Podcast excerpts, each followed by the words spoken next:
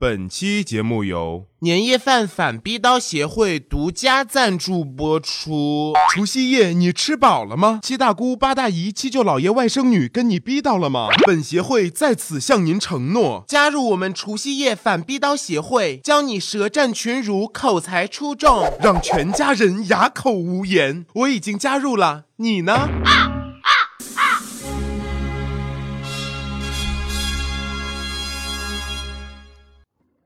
Hello，大家好，这里是每周五更新的电影说，我依旧是 Sorry 哥说电影的电影说的主播，I'm sorry。今天是我们新年的第一期节目啊，大家也都知道，骚儿哥也是要回家过年的嘛。毕竟骚儿哥在外打拼一年，租住在魔都群租房的洗手间，平时都是老干妈配白饭。骚儿哥的爸爸妈妈也比较担心，所以骚儿哥要多抽出一点点时间陪伴家人，告诉他们我在上海活得很好，吃得起馒头，还能吃得起两个，喝得起自来水，偶尔喝一瓶八二年的农夫山泉。所以我们这期节目就稍稍短一点。好了，感谢您的收听，我们下期节目不见不散，再见。这也太短了吧！没没没没没，跟大家开个玩笑。但是毕竟新年第一期，Sorry 哥也知道人在做天在看，这样做呢会生儿子没屁眼的。所以为了行善积德，我们本期节目就不吐槽电影了。祝所有的片方今年都荷包满满，这样呢，Sorry 哥才会有更多的广告费用啊。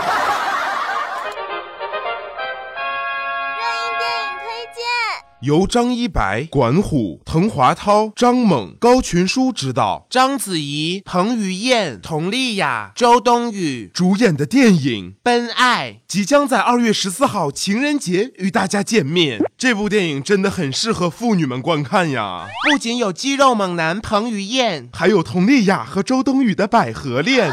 嗯，我要看，我要看，我要看！